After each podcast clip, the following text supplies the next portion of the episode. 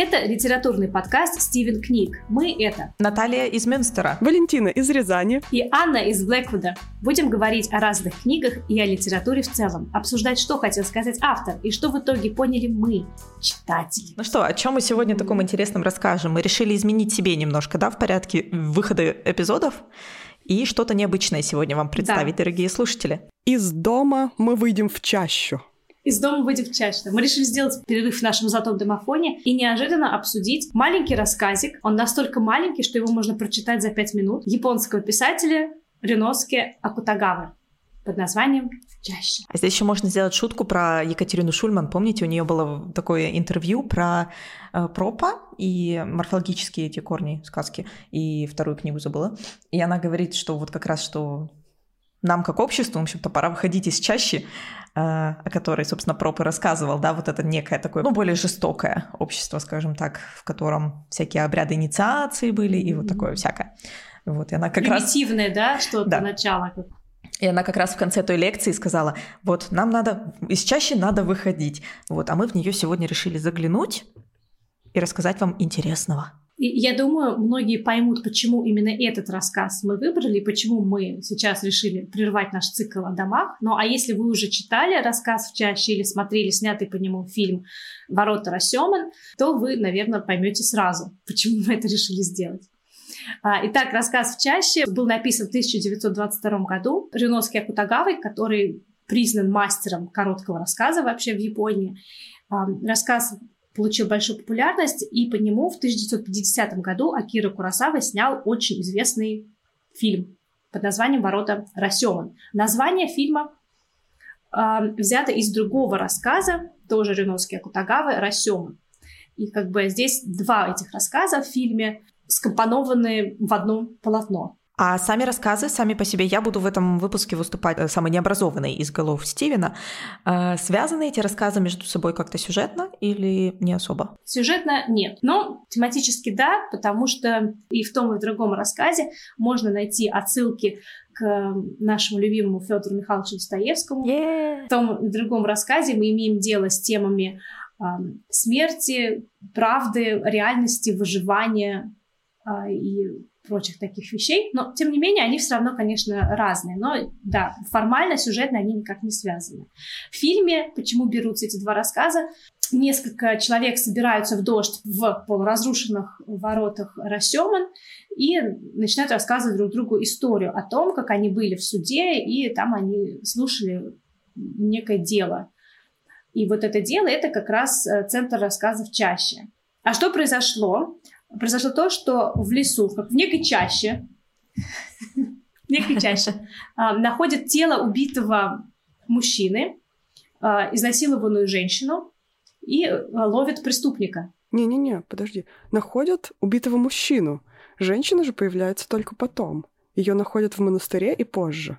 Ну, да, я имела в виду, что фигурантами этого дела выступают убитый мужчина, изнасилованная женщина и некий преступник. Да, и в суде дается слово всем троим, даже убитому мужчине через а, медиума. Через некую... И еще парочки свидетелей. Да, и еще парочки свидетелей.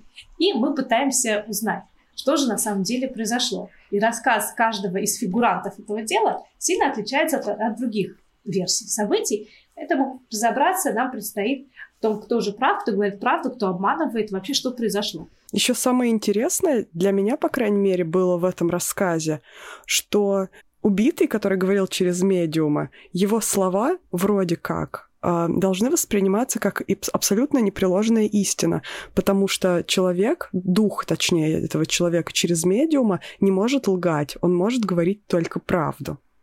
Но это тоже такой интересный прием, как преподносится истина и что вообще выдается в этом случае за истину. Можно ли принять за истину вот этот источник, например? Но об этом подробнее чуть-чуть попозже. Давайте, может быть, сначала обрисуем чуть-чуть контекст, в котором появились эти рассказы о Кутагаве. Рассказ э, был написан в начале 20 века, 1922 год когда огромное влияние на японскую культуру и литературу, в частности, оказывала русская культура, русская литература. А почему так получилось? В середине XIX века в Японии закончилась эпоха Эдо, эпоха правления Сигуната. и началась э, эпоха Мейдзи, э, когда власть перешла к императору. Ой, я И смотрела аниме про это. Ей, значит, ты не потеряешься в историческом контексте. Самураи были несчастны. Это все, что я знаю. Мне кажется, там и всем остальным было не очень. Да, по- пока Аня рассказывает умные вещи, я буду делать такие вставки бреда. Все, простите. Самураи были несчастны, тем не менее, в эпоху Эда самураи, сословие их обладало такой властью, что они могли просто достать меч и отрубить башку любому мимо проходящему. И Чтобы проверить, насколько острым был их меч. Острый этот меч, да. И тебе ничто за это не будет. Но в то же время, да, если ты самурай, ты должен готов и себя тоже порезать, если, например, схватили твоего сёгуна из твоего региона. Так что да, сложная была жизнь, но тем не менее, все когда-то заканчивается, и вот эта эпоха военного правления сёгуна тоже закончилась, и власть перешла императору. До сих пор в Японии есть император, правда, он уже не обладает такой властью, как раньше, но тем не менее. Не, не об этом сейчас, а сейчас о том, что с э, второй половины XIX века японское общество, которое до этого было закрытым, а, стало постепенно открываться Западу, западным традициям, естественно, западной культуре, в особенности э, западной культуре и христианской культуре, конечно же, и в особенности российской. Наверное, географически Соседи, просто близко. Да, соседи. Вот. А Кудагава сам считал, что японцам очень откликаются духовные искания персонажей в русской литературе, потому что на тот период и японцы тоже находились на некоем распутье. Они переживали поиск собственной идентичности на фоне а, тех экономических, политических и геополитических событий, которые происходили в те времена. И особенно творчество Достоевского, по мнению того же Кутагавы, э, повлияло на формирование японской литературы. И если и на его собственное творчество, в том числе и упомянутый нами рассказ э, Расема. Если вы его прочитаете, вы увидите там призрак Достоевского Бродит по между Европе. строк. О, простите, по Японии. По, по Японии, да, бродит при- призрак Достоевского. А, если вкратце, рассказ Расемана говорит о том, как эм, бедный слуга скрывается да, в этих полуразрушенных воротах, а вокруг лежит куча трупов, куча разных мертвых людей, которых туда скидывают, потому что никому особо нет дела до этих людей при жизни. Вот.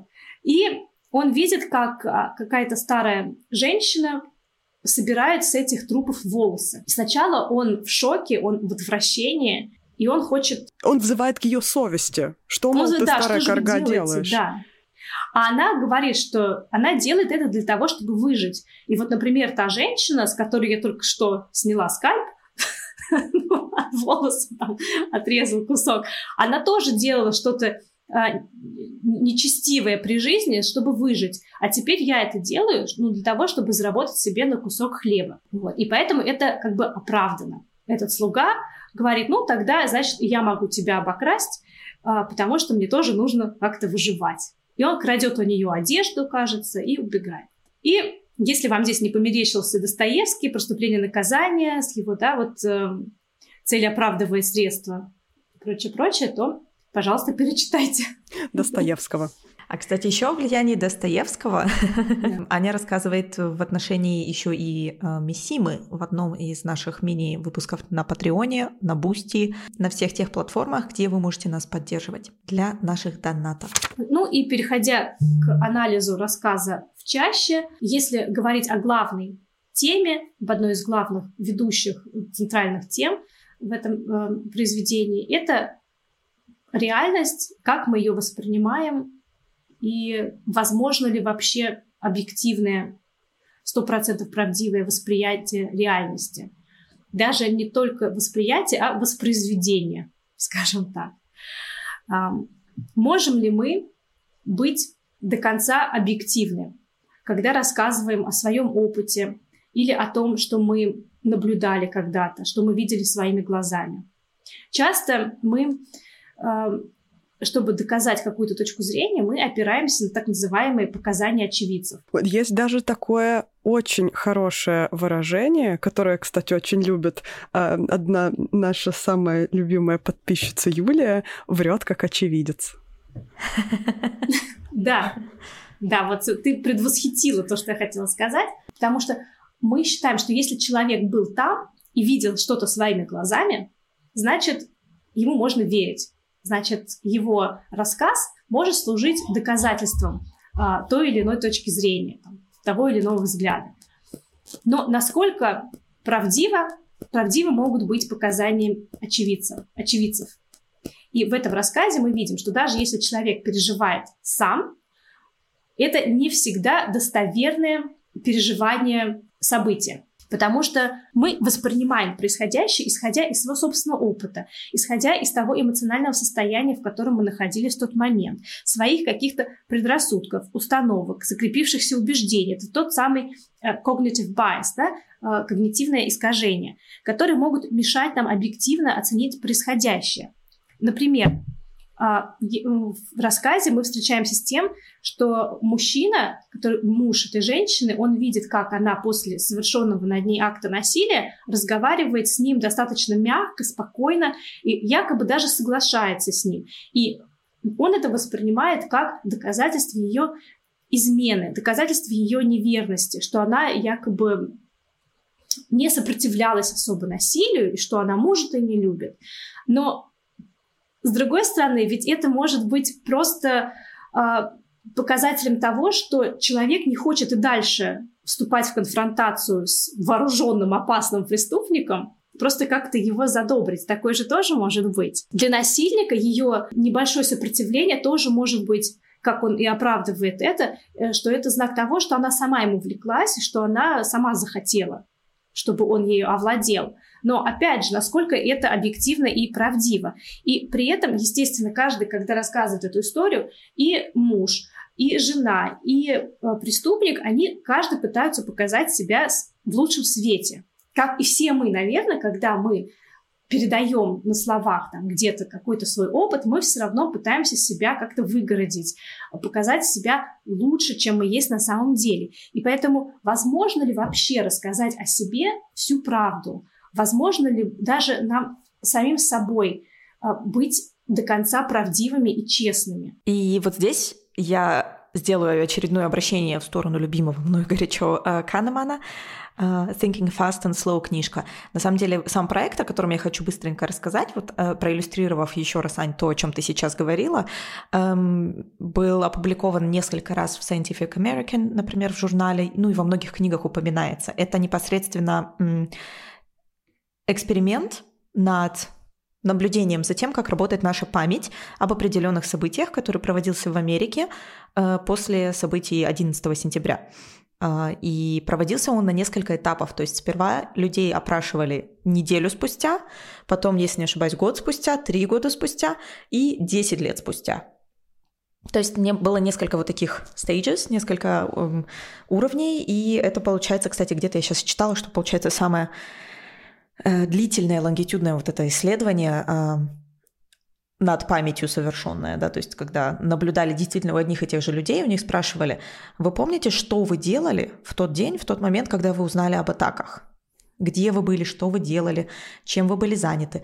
И э, по итогам вот этих исследований, ну, конечно, нельзя сказать, что люди врали, что люди путались в показаниях, э, как очевидцы. Но э, выяснилась такая деталь, что наша память в таких стрессовых запоминающихся ситуациях работает следующим образом, что так как мы очень эмоционально это воспринимаем, какую-то ситуацию, как, например, в случае с э, этим изнасилованием в лесу, эмоционально, стрессово, и мозг запоминает какие-то определенные детали – но у каждого человека запоминаются другие детали. И в итоге получается совершенно разная картинка, когда спрашиваешь трех разных участников одних и тех же событий. Потому что каждый из них фокусировался, вернее, их тоже мозг подсознательно фокусировался на определенных деталях, э, более эмоционально вовлеченных на тот момент, и вот создалась определенная картинка. И вот это исследование, опрос э, людей, которые участвовали э, в опросе по поводу событий 11 сентября, оно как раз очень четко показало, что наши воспоминания, особенно вот такие яркие, они хоть и не забываются, то есть ощущение, что они впечатаны в память навсегда, они впечатываются туда всегда каким-то определенным образом, но не всегда очень стопроцентно четким и аккуратным, да, то есть ваш мозг никогда не запоминает абсолютно все детали происходящего вокруг. Он запоминает какие-то рандомные мелочи, из которых уже в итоге создается определенное впечатление по рассказам очевидцев. Кое есть небольшое подтверждение очередное вот этого cognitive bias, которое, мне кажется, очень много говорит вообще даже о том, когда ты пытаешься вспоминать свое детство, свои какие-то старые обиды, я не знаю, открывается с новых сторон. И это касается не только даже обязательно стрессовых ситуаций, даже вот в нашей ежедневной обыденной жизни память игра и наше восприятие играют с нами очень злую шутку. И часто мы помним события прошлого совершенно не так, как они на самом деле происходили. Потому что мозг тоже несовершенный пока еще организм, и он часто нас обманывает и не дает нам действительно а, полной и объективной картинки реальности. Да, и что такое вообще объективная картинка реальности? Что такое эта объективная реальность? Да? Как ее измерить? Чем ее, чем ее измерить? И что это за такой вообще фрукт? Ну и вот в попытках докопаться до объективной реальности, а, давайте обратимся к объективнейше существующему тексту. Хотя, конечно, Пьер Бояр считает, что даже если мы будем читать одну и ту же копию одного и того же текста, а прецедентный текст в нашей каждой голове будет разным, но мы постараемся сконцентрироваться на том, что мы можем. Хотя бы на том тексте, который есть. Итак, у нас есть несколько свидетелей, которые наблюдали данную ситуацию со стороны. Есть дровосек. Они, они, не, наблюд... они не наблюдали со, со стороны, они просто знали этих людей, возможно. Ну, сейчас, сейчас я и расскажу об этом. Да, если вы уже прочитали этот рассказ, отлично. Если еще не прочитали, то э, вот сейчас очень хорошее время, чтобы сделать это. Он действительно очень короткий, занимает буквально полторы странички. Итак, э, есть дровосек, который обнаружил тело. Есть э, странствующий монах, который встретил на дороге э, пару супружескую, которая в итоге претерпела встречу с э, разбойником позже. Есть стражник, который задержал преступника, точнее этого разбойника. Есть некая старуха, э, которая опознала в итоге труп убитого мужчины. Есть единственный человек, который назван по имени. Это разбойник Тадзимару, который совершил убийство по своим собственным словам. Есть женщина, которая э, свой рассказ э, именно в рассказе э, Акутагава в оригинальном тексте, она э, рассказала все эти события на исповеди в храме. И есть прорицательница, через уста которой говорит дух убитого. Как мы видим, непосредственно участвовали в событиях только трое. Это мужчина, его жена и преступник Тадзимару. Ну, преступник, разбойник Тадзимару, уже пользовавшийся дурной славой. А, напрямую мы видим показания только двух из них. Один из них — это Тадзимару, который свидетельствовал в суде. А вторая из них — это женщина, которая говорила на исповеди в храме. То есть тоже предполагается, что это слова, э, которые мы слышим в той ситуации, когда человек не может лгать по определению. Да, Тадзимару говорил под присягой в суде, а женщина на исповеди, а убитый мужчина — это самая моя любимая повествовательная инстанция, конечно, в виде духа, который не может лгать, говорил устами прорицательницы, которая тоже вроде как не может лгать. Но мы видим, насколько ускользающе прекрасно вообще эта повествовательная инстанция. Четыре других человека, которые говорили э, на допросе судейского чиновника до того, как мы читаем признание Тадзимару, э, не видели, что произошло конкретно, они либо видели последствия этого действия, либо они видели э, пару до этого самого происшествия. Поэтому получается, что мы видим как бы некий пазл, некие куски из этого пазла подходят, они от этого пазла, некие куски э, здесь совсем от другого пазла совершенно, а, а некие куски перевернуты другой стороной, но мы не можем этого понять, потому что стороны практически одинаково окрашены, и мы не знаем, куда они вообще подходят. И это собрать э, одну картинку из этих кусочков очень сложно, потому что еще оказывается в итоге, что каких-то кусков вообще нет. И нам нужно их самим вырезать, дорисовать и понять, куда их еще и вставить. И каких именно кусков нет. Поэтому э, Акутагава, с одной стороны, дает читателю такой квест, а с другой стороны, он дает читателю нерешаемый квест. Это квест, который ведет в никуда фактически. Еще дальше в чаще. А может быть, в этом и есть смысл, да, показать того, что там, ну, не может быть одной, одной правды, скажем так. Всегда есть э, многовариантность, назовем это так. Э, и очень по постмодернистке такое, да, сказать, что правда относительно, и, может быть, ее либо вообще нет, либо их много. И о чем же рассказали эти три главных персонажа? По словам разбойника, он действительно убил мужчину. Он сначала э, завлек эту пару в чащу, привязал мужчину к дереву, э, забрал у него а, меч, потом, ладно, неважно. Он овладел женщиной. После этого он признается, что она ему очень понравилась, и он захотел сделать ее своей женой, и он стал ей предлагать э, пойти с ним, на что женщина ему ответила, что она не может э, как бы дальше жить, зная, что оба они, эти мужчины, живы. То есть один из них должен умереть. И тогда Тадзимару развязывает мужа этой женщины, бросает ему меч, и они начинают как бы драться. И с его слов это очень доблестный поединок, потому что Зимару, он так великолепно владеет мечом, что ему нет равных, но вот этот мужчина тоже, он целых 20 раз скрестил с ним нож, а, меч, там, не знаю. А, и в результате чего он все-таки убивает этого мужчину. На двадцать третьем взмахе мой меч пронзил его грудь. На двадцать третьем взмахе, прошу вас, не забудьте этого, я до сих пор поражаюсь. Во всем мире он один. Двадцать раз скрестил свой меч с моим. И дальше в скобках веселая улыбка. Ха-ха, да. А, пока они дерутся, женщина убегает, и он не может ее потом найти.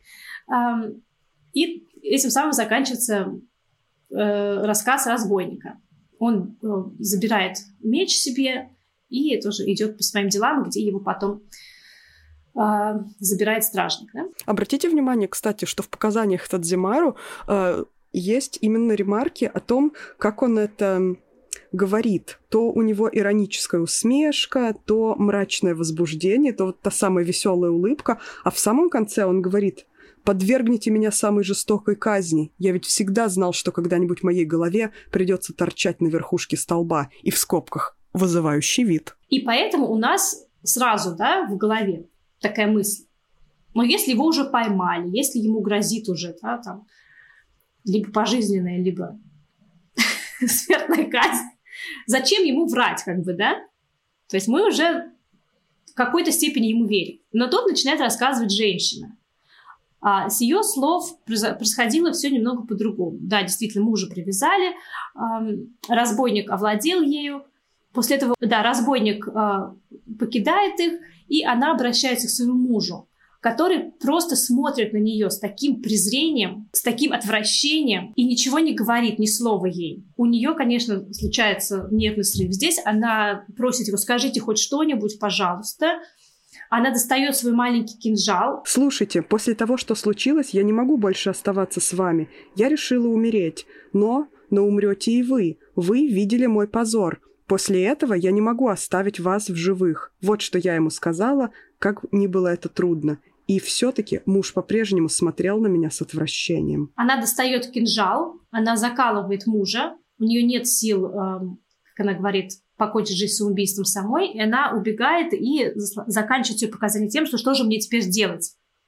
Как же мне вот такой слабый и опозоренный теперь жить? И далее мы читаем рассказ мужа, который вещает да, через прорицательницу в храме.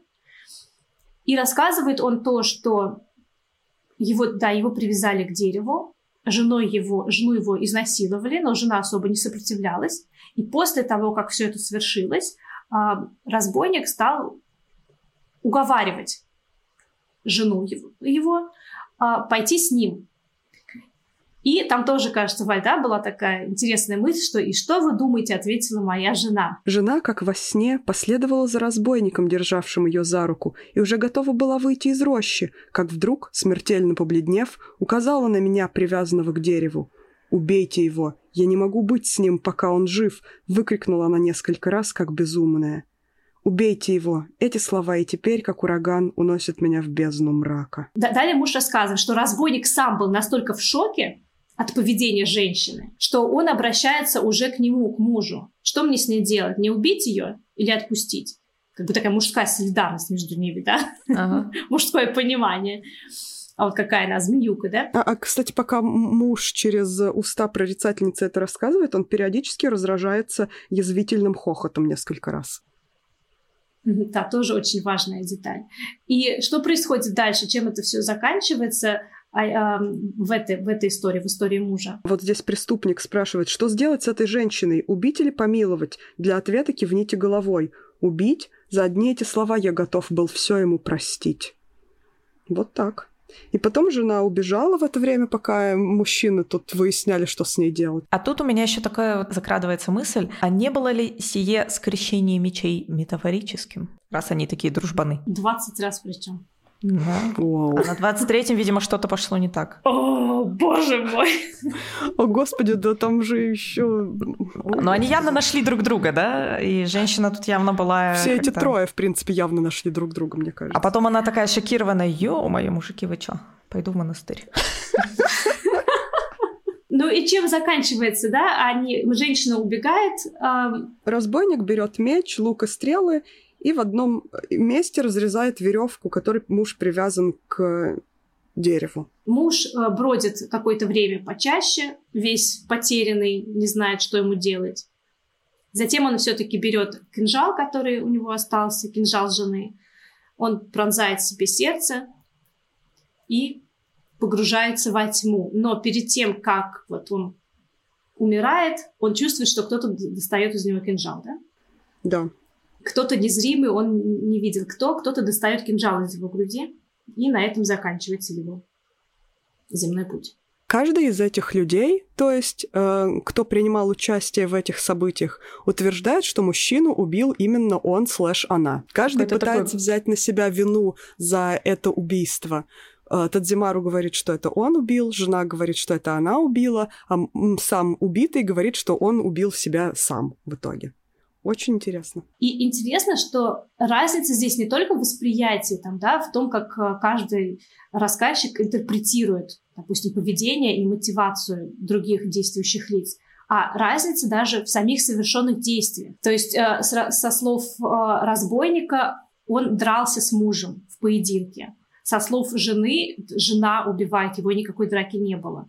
И со слов мужа тоже не было драки, разбойник просто развязывает его и уходит, и он закалывает себя сам. Опять же, каждый из них запомнил свою какую-то деталь развития событий, да? Даже вот этот диалог между, да, между разбойником и, и э, жен, женщиной происходит в нескольких из этих рассказов, но с абсолютно разными интонациями, да, с абсолютно разным посылом. То есть, может быть, действительно была какая-то коммуникация, но каждый участник событий проинтерпретировал ее по-своему. Причем Акутагава сам не оставляет никаких ключей нам к пониманию того, что может быть правдой. Он вообще здесь фактически отсутствует. Сам автор отсутствует в этом тексте. Он как бы дает нам документальное изложение, вот этот вот э, фактически судебный протокол, слово мы словно читаем этот судебный протокол, и все, и делайте свои выводы сами. И, как ты сказала, они по-разному запомнили. Возможно, они по-разному запомнили, а возможно, они и не до конца честны. Возможно, они не говорят правду. И здесь мы имеем дело с тремя ненадежными рассказчиками, а, каждый из которых может быть мотивирован на искажение реальности. Во-первых, это большой стресс, да. И жена, которая только что подверглась насилию, извините, в такой достаточно жесткой форме на глазах у собственного мужа, она неудивительно, что она не до конца, возможно, помнит, как все происходило. Муж, который говорит с того света через прорицательницу, насколько мы ему можем доверять, насколько мы можем доверять разбойнику, который промышляет тем, что насилует и убивает и грабит. Насколько он э, надежный рассказчик в данном случае. Ну, как интересно, что мы можем видеть э, пересечения и, наоборот, расхождения в этих рассказах, э, которые подвергаются определенным закономерностям. Например, э, у обоих мужчин э, есть общее место, что разбойник хотел увести за собой женщину. То есть в каком-то смысле, э, несмотря на то, что разбойник хотел, ну, по сути, их ограбить, во-первых, это происходит, это все сводится в итоге к противостоянию между мужчинами в борьбе за женщину-трофей. У женщины же в рассказе этот аспект отсутствует вовсе. Она концентрируется в ее рассказе. После того, как преступник изнасиловал ее, он сбежал. Просто сразу же, как только она подняла голову, мужчины в синей одежде уже не было. То есть он не является дальше каким-то значимым э, лицом, и в ее рассказе основную роль играет стыд от того, что она была так э, обесчещена, и что единственный оставшийся там мужчина, то есть, ну, некая фигура власти, да, которая остается с ней, во-первых, он не смог ее защитить от позора, во-вторых, он был свидетелем ее позора, и она больше не может, и она не может его как бы оставить в живых, потому что он засвидетельствовал ее позор. То есть у нее получается борьба за честь в ее рассказе, в рассказе же обоих мужчин, она достаточно такая вероломная коза, которая э, и насладилась, собственно, каким-то преступничьим, э, преступничьим вниманием, скажем так, и заставила их еще, э, этих мужчин, э, бороться друг с другом, что они не сами вступили в это некое противо, противостояние, а только лишь э, по наущению женщины. Вот это тоже интересный такой аспект прикрываясь при этом, она вступила, она э, столкнула их лбами, прикрываясь каким-то фантомным э, желанием спасти свою честь. Фантомную, видимо, тоже. Ну, здесь как интересно, да, что вот всегда, когда речь идет о, о, об изнасиловании, всегда виноватой оказывается жертва. Угу. Возможно, это не об этом. А рассказ. вот нечего было быть. Да, вот не об этом, возможно, рассказ, но почему-то вот нам сейчас уже, да, особенно, когда этот дискурс сейчас очень распространен, скажем так, видно, как для всех очевидцев или для всех людей, которые читают или слушают, или как-то получают информацию о совершившемся акте насилия, как правило, реакция такая же. А почему она не сопротивлялась? А почему там, она вообще там находилась? Возможно, она виновата сама. А, и в том, как им муж Кимоно у нее и разбойник Да, слишком. Шляпа недостаточно зак- закрывала ее лицо. И в том, как и муж, и разбойник интерпретируют поведение женщины, это очень похоже на то, как и сейчас интерпретируют поведение жертвы изнасилования. То есть для наблюдающих это абсолютно не то, а, что переживает сама жертва. И вот в 1922 году написанный рассказ в очередной раз иллюстрирует эту, эту, эту же тенденцию, да? При том, при том, что, да, это не цель вообще была этого рассказа, смотрите, как она хорошо отражается здесь при этом. Угу. Вот поэтому Акутагава и мастер короткого рассказа, такой сжатый литературной формы, он сумел вообще все, да, сумел уложить такими стопочками столько слоев смысла, что прям аж Копать не перекопать, да. Копать не перекопать, да. Вскопаем чаще, мне кажется, нужно назвать этот эпизод. Да, Пойду приберу лес. Говоря о ненадежных рассказчиках, важно еще помнить, что рассказчик всегда ставит себя в центр истории. Когда мы рассказываем историю, мы, вс- мы всегда как бы являемся этой точкой ноль, точкой, э, нулевой точкой координат. И поэтому, естественно, всегда важно помнить, кто историю рассказывает. Например, и я думаю, если взять любую, любое произведение литературы, оно существенно поменяется, если фокализатором или рассказчиком сделать другого персонажа. Если преступление и наказание написать от лица старухи-процентщицы, это будет совсем короткая книга. Очень, да. И в «Преступлении и наказании», кстати, ведь тоже есть этот эффект Рассеман, когда происходит допрос Раскольникова Порфирием Петровичем. Раскольников говорит ему свою версию, а тот выдвигает ему свою версию. Если Гарри Поттера э, написал бы, не знаю, Снейп, тоже была совсем другая книга. А если бы ее написал Волдеморт, ох, она бы не называлась Гарри Поттер, Она бы называлась Гарри Поттер, мальчик, который испоганил мне жизнь. Мальчик, который все испортил. И вот опять в нашем выпуске внезапно появляется Гарри Поттер.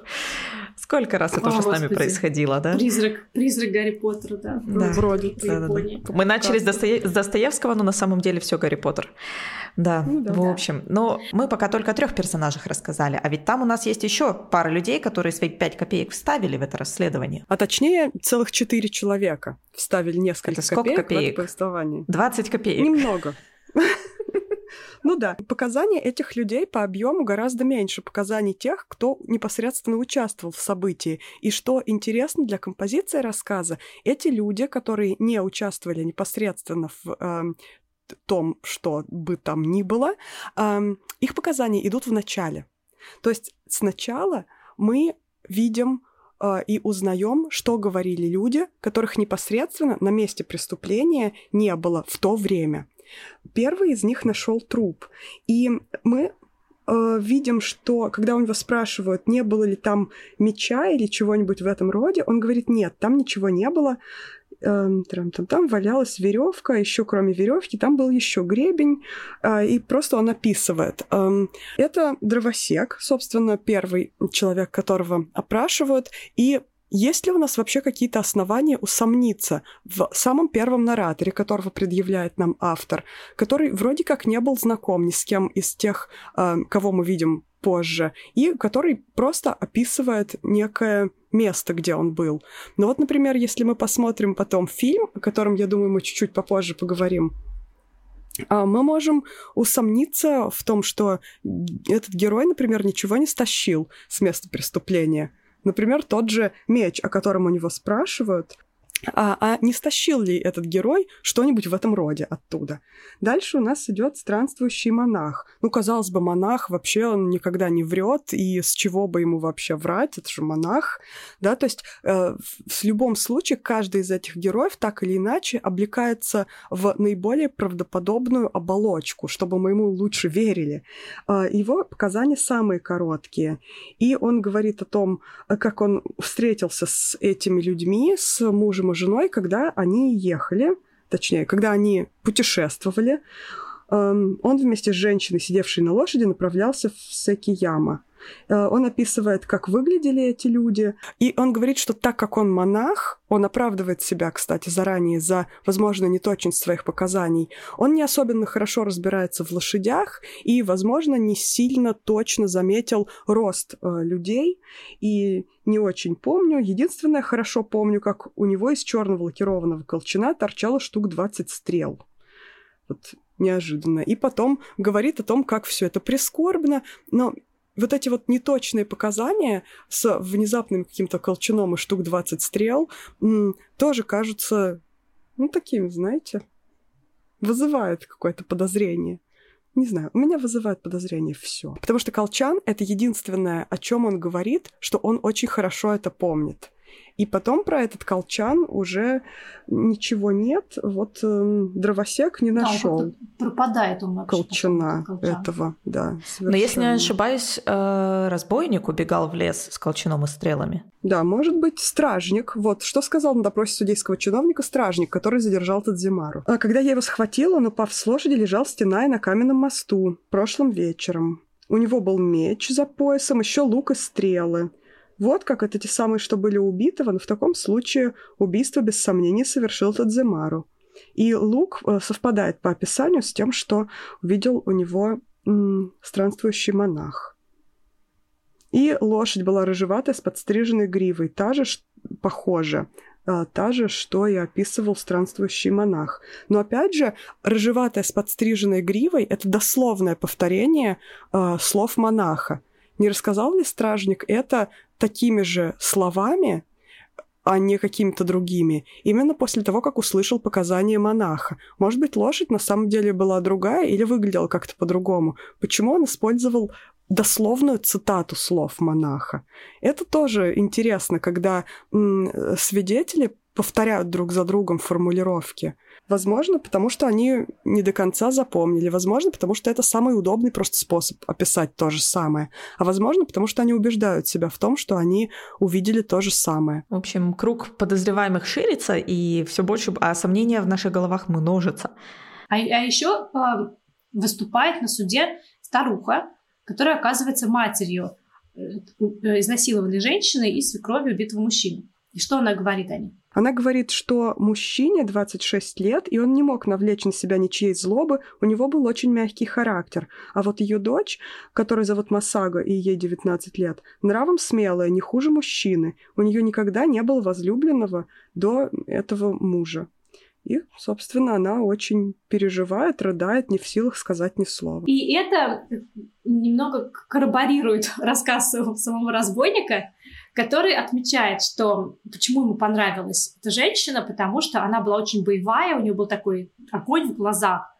И так она боролась с ним после, после насилия. Она же его пыталась тоже заколоть, да? После совершенного над ней э, э насилия. Эм, и настолько его это поразило и впечатлило, что он решил даже жениться на ней, сделать ее своей женой. Ее, правда, никто не да. спросил, как всегда, да? Никогда а... еще не приходилось мне видеть такой необузданной, смелой женщины. Не будь я тогда на стороже, наверняка получил бы удар в живот. Итак, мы, мы обрисовали картину происходящего, произошедшего в нескольких ее вариантах. Где же правда? Где нам искать? Куда нам смотреть? Эм, кому нам верить? Смотреть можно в телевизор, потому что умный человек, которого зовут Акира Курасава, решил таки через э, 28 лет после рассказов чаще снять фильм по этому рассказу. Собственно, да, мы уже упомянули, он инкорпорировал туда два рассказа «Ворота Расеман» и «В чаще». Но центральный рассказ все таки «В чаще». И я обратилась к этому фильму, например, в поисках истины, естественно. Думаю, ну, Курасава-то, наверное, разобрался, что хотел сказать автор, и сейчас нам расскажет. Тем более, что Аня сказала мне, смотри, там еще один наратор добавляется в конце. А, ну, ну, не то чтобы еще один наратор, это тот же дровосек, который угу. есть и в рассказе, но в рассказе мы не в рассказе он выступает только свидетелем в начале и особо не передает никакой важной информации. В фильме же рассказывается его история, потому что он якобы наблюдал за тем, что происходит. Но в суде почему-то об этом не рассказал. В суде он об этом не рассказал. Он рассказывает об этом потом, когда он прячется от дождя в воротах Расеман, тому самому странствующему монаху и слуге. И вот они втроем пытаются тоже, как и мы сейчас, это все а, осознать и переосмыслить. Дровосек, после того, когда рассказывается каждый, каждая из этих версий, дровосек произносит «все врут», и разбойник врет, и женщина врет, и муж ее врет. Все соврали, никому верить нельзя. Монах на это реагирует очень эмоционально, а, потому что он пропитан какой-то верой в людей, и верой в хорошее в людях, и он не может поверить, он не может никак согласиться с этим. Говорит, ну должна же быть какая-то правда, не может быть так, чтобы все врали. Ну, слуга настроен более скептически, цинично, говорит, да, ну а что вы ожидали, люди такие, да. А, и тут дровосек рассказывает свою историю, что я вам докажу, что все врут, потому что я видел своими глазами. Оказывается, что дровосек проходил мимо этой чаще, а, и он застал этих троих в момент, когда уже совершилось насилие, и вот что он увидел. Он увидел, что разбойник действительно стал предлагать женщине уйти с ним, стать его женщиной. На что женщина рассмеялась истерично и сказала, я вообще женщина, я ничего не решаю, что ты у меня спрашиваешь? Ты должен вот с мужем моим сразиться сначала за меня, а потом уже мне что-то говорить. Разбойник в шоке. Он развязывает э, мужчину, и там происходит и, такой да, нело- да. неловкий файт а подожди, между ними, до, кстати. До этого, до этого еще женщина и на, на мужа своего тоже нападает. Она говорит, а ты вообще тряпка, ты вообще не мужик. Твою жену у тебя на глазах насилуют, а ты даже ничего не можешь сделать, и ты еще и меня потом обвиняешь в этом. Потому что муж там тоже уже перекинулся пару слов с разбойником, типа, забирай меня, она не нужна, это порочная женщина. И она начинает их стыдить всячески и склоняет их к тому, что они должны, как настоящие мужчины, доказать, что они все-таки мужчины. Все а они после должны, этого, да. После да, mm-hmm. происходящего. Они должны биться. И они начинают биться, да, очень-очень не так, как они это э, преподали в своих э, рассказах. А, они дерутся, как какие-то неумелые школьники, даже не, не Которые, причем устали. Один устал от да. э, совершенного насилия, другой устал от того, что он там связан и сидел под деревом. Они да, просто, причем... по сути, бегают друг от друга. И, в общем, это все выглядит это уже выглядит как настоящая драка. То есть не то, как описывал именно этот Зимару до этого, как что-то такое шух-шух из боевиков. Такой прям, я вообще кунг-фу мастер и вообще мастер всего. А здесь это выглядит действительно как драка людей, которые пытаются защититься, во-первых, друг от друга. И которые... Такое ощущение, что они никогда в жизни не дрались. И Потому им что страшно, они, да, они боятся друг да. друга. И очень классно они бросают... актеры это передают. Да, они кидают друг друга листьями, как-то э, за ноги друг, друг друга э, тащат, пытаются, там один пытается на какую-то кочку влезть, другой его стаскивает обратно. И, и так пыхтят, кряхтят при этом, никакой музыки героической на фоне не играет. Да, выглядит все очень смешно и жалко. И чем это все заканчивается? А, да, заканчивается тем, что Тадзимару все-таки как-то волей случая ему удается убить мужа, женщина убегает, Тадзимару э, не бежит за ней, но уже не может ее поймать. Он возвращается, э, забирает меч убитого мужчины и убегает. Вот.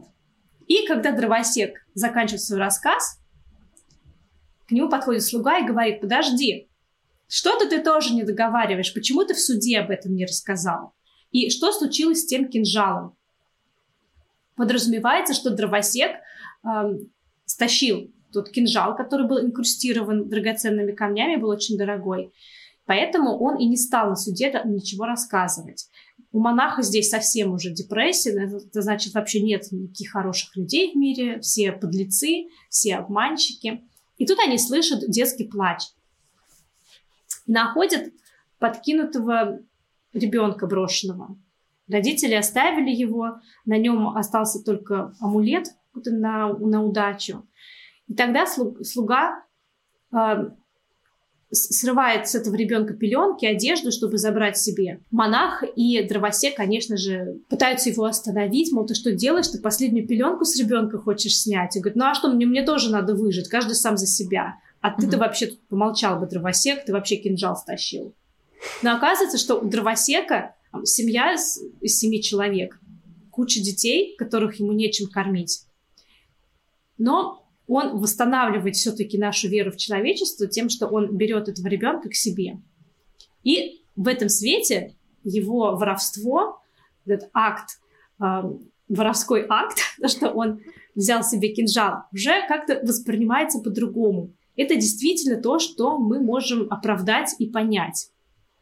И тут же заканчивается дождь, тут же начинает сиять солнце, такое интересное тоже визуальное решение. И дровосек уходит с ребенком домой. Тем более, да, для суда его показания не были бы такими решающими, потому что все решило э, в итоге признание Тадзимару, которого осудили.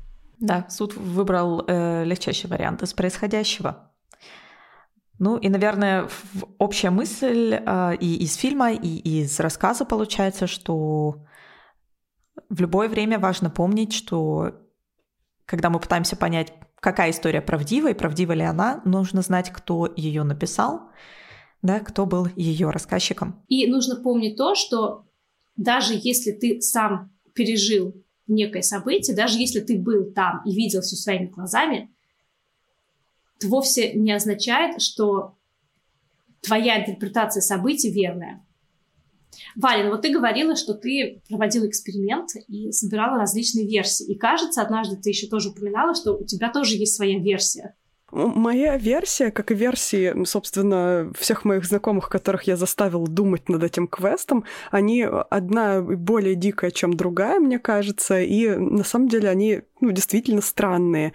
Версии были, например, такие, что женщина намеренно покрывала разбойника, так как она хотела эм, та, ну, мотивации были очень разные. Она пыталась навлечь вину на себя, чтобы запутать суд, и в итоге никого из них двоих не казнили, потому что преступник ей э, понравился, когда они э, встретились, либо до этого уже э, она была в деле, и их цель была избавиться от мужа каким-то образом. И она бы переждала в монастыре, но вот э, Тадзимару поймали случайно, и он зачем-то во всем признался. А признался он потому, что он пытался выгораживать женщину, которая в это время отсиживалась в монастыре. Ну и, собственно, они пытались, если не вдвоем спастись, то спасти хотя бы один другого. Вот. А почему муж при этом сказал, что он заколол сам себя? Ну, это же происходило в монастыре, в котором скрывалась женщина. Может быть, она подкупила прорицательницу. Вот, и монах тоже давал какие-то такие показания, которые достаточно хорошо э, сочетались с показаниями э, как э, Тадзимару, так и самой женщины, в принципе, и стражника. Поэтому, возможно, и монах там тоже был в деле. Так что это уже получаются какие-то такие эм, Ромео и замужняя Джульетта, которые тоже попытались найти приют в каком-то религиозном э, заведении, но что-то пошло не так. Но эта версия, она не опирается, не подтверждена текстово это уже наши домыслы, в принципе, можем сейчас придумать все, что угодно, да, но, однако же, есть некие вот сухие факты, некие конкретные текстовые какие-то, нет, даже не ключи, есть сух, сухие факты, есть текст, и эм, ничего в этом тексте не дает нам подсказку того, что реально могло бы быть. Просто вопрос в том, что эта версия э, не противоречит тексту. Она не подтверждается текстом, но она основана на его лакунах. Так что эта версия в текст вписывается, хоть она и не может быть доказана им. Ну, Наташа, у тебя есть тоже версия? Моя версия маленькая деривация в конце твоей а, о том, что вот прорицательница это такой, такая инстанция, которая, которую никто не проверит. Фактически угу. в этот момент она может действительно приняла какой-то, ну опять же, в тексте этого не сказано, это интерпретация за ее пределами. Она может действительно принять такое решение, сказать вот такую версию, что муж сам себя убил, чтобы тех двоих не осудили. Угу. И никто не проверит, потому что она единственная имеет доступ к, ну, теоретически, информации от духов, от э, духа значит, вот этого убитого э, мужчины. И, соответственно, ее версия будет, ну, скажем так, финальной, потому что в ее устах якобы говорит вот та самая истина непосредственно жертвы, э, но никто не может проверить, действительно ли она была там на связи с потусторонним миром и шептала и истерично хихикала. Да-да-да. А, кстати говоря, э, почему-то я так уверенно говорю, что осудили Тадзимару, но почему? В рассказе же этого не сказано в рассказе даны только показания, и там нет да, и там нет никакого вывода, что судья вообще там решил, кого в итоге казнили, казнили ли кого-либо вообще. То есть это настолько открытый финал, что прям дует оттуда. Я думаю, здесь смысл в том, чтобы как раз показать невозможность э, объективной реальности. Это не квест, в котором мы должны найти ответ, кто прав, кто, кто лжет. Угу. Здесь как бы все говорят правду и все лгут одновременно. А Кира Курасава сам говорил про свой фильм, что да, у этого фильма сложный сюжет, но и человеческое сердце очень тоже сложный конструкт, и мы не можем до конца быть правдивыми даже самим собой. И даже еще такая фраза, кажется, звучала у него, то, что эгоизм — это грех, которому подвержены все люди. Поэтому здесь такое вот э, нагромождение всевозможных факторов — как и влияние стресса, и несовершенство человеческой памяти, и невозможность объективного восприятия и потом изложения событий, и а, попытка выгородить себя, и эгоизм, и попытка показаться лучше в глазах, да, как какой-то преследовать свой интерес. И все это накладывается одно на другое, и в результате мы имеем то, что мы имеем. То, что где объективная правда, мы сказать не можем. Потому что правда зависит от рассказчика. А знаете, чего бы мне хотелось? Мне бы хотелось, чтобы Пьер Бояр, наш знаменитый расследователь, эм, литературных детективов, который узнал, кто на самом деле убил отца Гамлета и убил там Клавдия, и вообще, что случилось в «Собаке Баскервилей» на самом деле, и кто же на самом деле убил Роджера Экройда в детективе Агаты Кристи. Вот сделал бы что-нибудь бы с рассказом Акутагавы. Возможно, Бояр бы докопался до сути, даже если ее там нет. Но это здесь, да, это, это бы противоречило замыслу Акутагавы. Зато замысел Бояра бы очень неплохо реализовался. Ну вот нам вот зрителям, читателям всегда нужно, чтобы нам все рассказали, все по полочкам. Мы прям вот... Конечно, знаете, надо закрыть. Да, и у вас нет было такое ощущение в конце рассказа, что такая вот мука душевная, типа, ну что же произошло, ну что же, так хочется узнать, да? А вот ха-ха-ха-ха. Ну мы придумали сами свою версию, подумали, что она а, в рамках этого рассказа, довольно смелого и диковатого такого, она неплохая. Не сказать, что ей можно верить, да, не сказать, что она недоказуема. Точно так же, как и любая другая версия, которую можно построить. Но это интересно, когда находишь, э, ну, какой-то вот этот вот closure, какой-то свой собственный логический выход из э, загадки. И мне кажется, этих выходов действительно можно найти еще сколько угодно, и если наши уважаемые слушатели найдут еще какой-нибудь, любой, мы с удовольствием попробуем его опровергнуть или, может быть, подтвердить. Э, друзья, Друзья, мы все еще доступны в тех соцсетях, где мы были раньше, плюс ссылочку на наш э, уже теперь новый телеграм вы можете найти в описании к этому эпизоду. Оставляйте ваши версии э, событий произошедших. Нам очень интересно с ними познакомиться. Всем спасибо и пока. Пока. Пока.